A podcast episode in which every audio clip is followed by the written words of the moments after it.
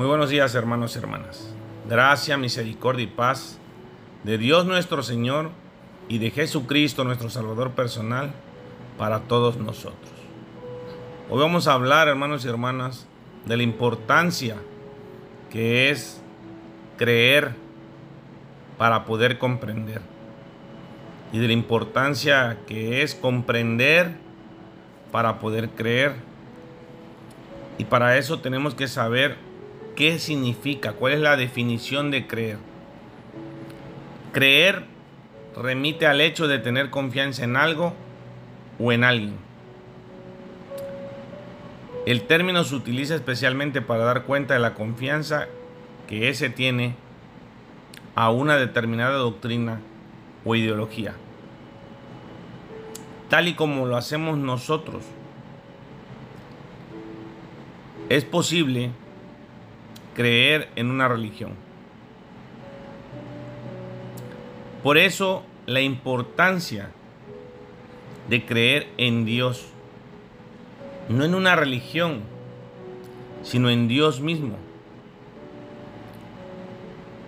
Podemos creer en una determinada afirmación, en una visión determinada del universo. Pero podemos creer en Dios y no confiar en Dios. Podemos pedirle a Dios, pero no confiamos en que Dios está trabajando en esa difícil situación que estemos pasando en cualquier momento. Aún sin pedírselo. Comprender la importancia de comprender. La definición de comprender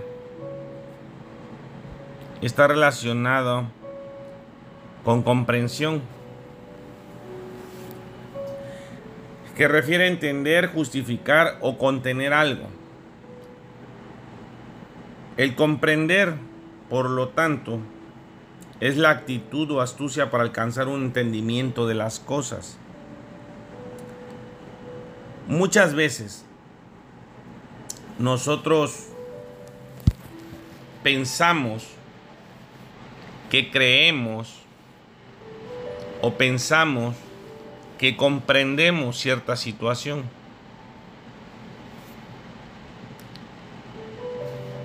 Juan, en el capítulo 13, nos narra una historia. Dice que se acercaba la, la fiesta de la Pascua y Jesús sabía que le había llegado la hora de abandonar este mundo para volver al Padre. Y habiendo amado a los suyos que estaban en el mundo, los amó hasta el fin.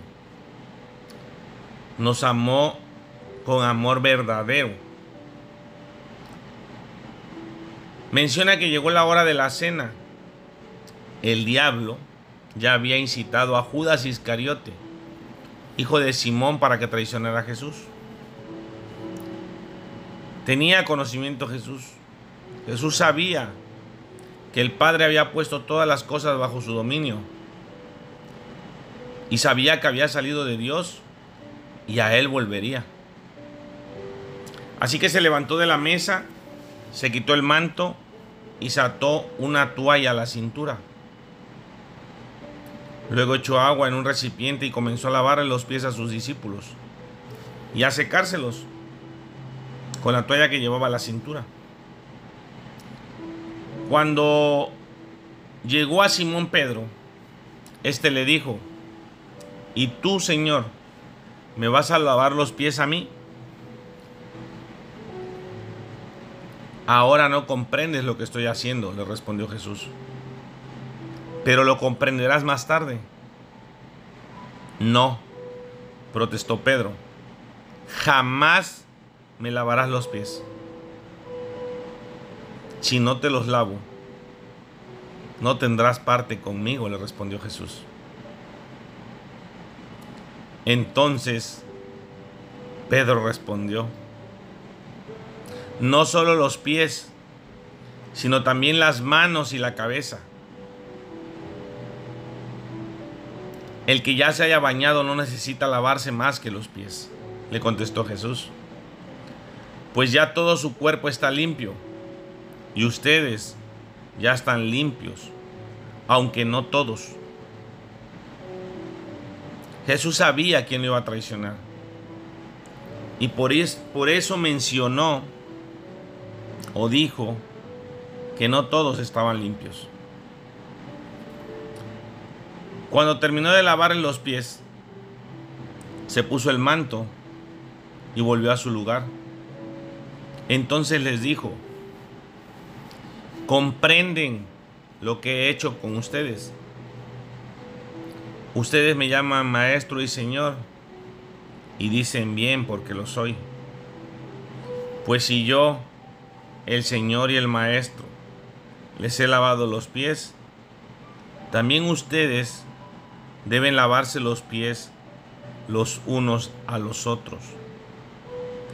Les he puesto el ejemplo para que hagan lo mismo que yo he hecho con ustedes. Ciertamente los aseguro que ningún siervo es más que su amo y ningún mensajero es más que el que lo envió. ¿Cuántas veces, hermanos y hermanas, no hemos reaccionado como Pedro. Recibimos a Dios, lo reconocimos como nuestro Señor y Salvador. Él nos recibió con los brazos abiertos, como al Hijo pródigo lo recibió su Padre. Y aún así, estando en el camino de Dios, hay cosas que no nos agradan a nuestro criterio, a nuestro pensamiento, a nuestra forma de pensar o de ver las cosas. Y cuestionamos lo que Dios está haciendo con y por nosotros. Y a veces somos renuentes. Y Dios nos deja muy claro que si no le damos la oportunidad de que intervenga en nosotros, en nuestras vidas, en nuestros corazones, en nuestras familias, en nuestros trabajos, en todo lo que hacemos, bien o mal, no tendremos parte con Él. Y cuando sabemos, porque estamos predispuestos, sabemos lo que es bueno y lo que es malo. Y sale mal porque nosotros decidimos hacer lo malo. No solo permitimos que limpie nuestros pies, sino pedimos que nos bañe. Muchas veces nos dicen que nos lavaron el coco, que ya somos otras personas, que ya no somos aquella persona que ellos o él o ella conoció. Y yo le doy gracias a Dios porque esas personas se den cuenta que ya no somos los mismos. Y que efectivamente tal vez ya nos lavaron el coco. No lo sé, pero lo que sí estoy seguro que nos lavaron fue el corazón.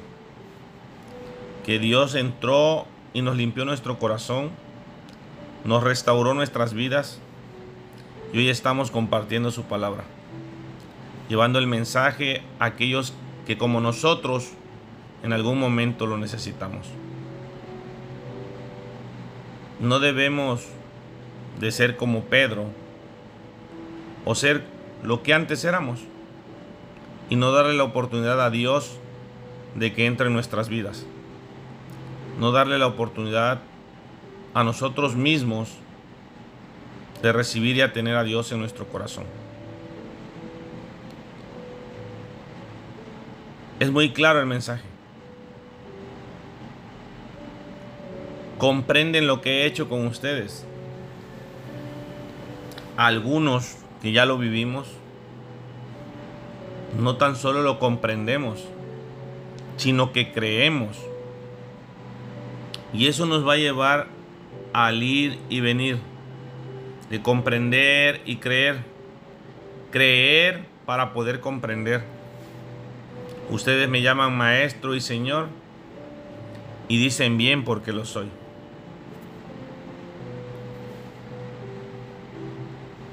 Dios actúa día a día con nosotros, para nosotros. Y nos menciona que ciertamente ningún siervo es más que su amo y ningún mensajero es más que el que lo envió.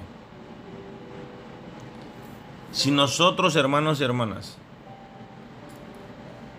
comprendiéramos tal y como nos los dejó escrito. Dichosos seríamos si lo ponemos en práctica. Y no es de andarle lavando los pies a todo el que te encuentres en el camino. No. Se trata de la humildad, de hacer un lado el egoísmo de quitar el yoyo de tu presencia y ser más empático con tu hermano, con tu hermana, con todo aquel que esté cerca de ti. Porque el que no esté llorando una persona no quiere decir que tenga o esté pasando un mal momento. Gracias a Dios si no lo está viviendo. Y gracias a Dios si lo está viviendo y tú estás cerca de Él, porque podrás consolarle. Y así es como seremos dichosos, poniendo en práctica lo que Dios, lo que Jesucristo y lo que el Espíritu Santo nos están diciendo gritando diariamente para que llevemos a cabo esto en nuestras vidas.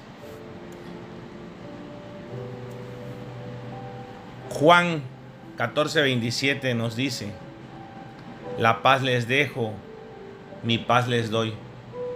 Yo no se la doy a ustedes como la da el mundo.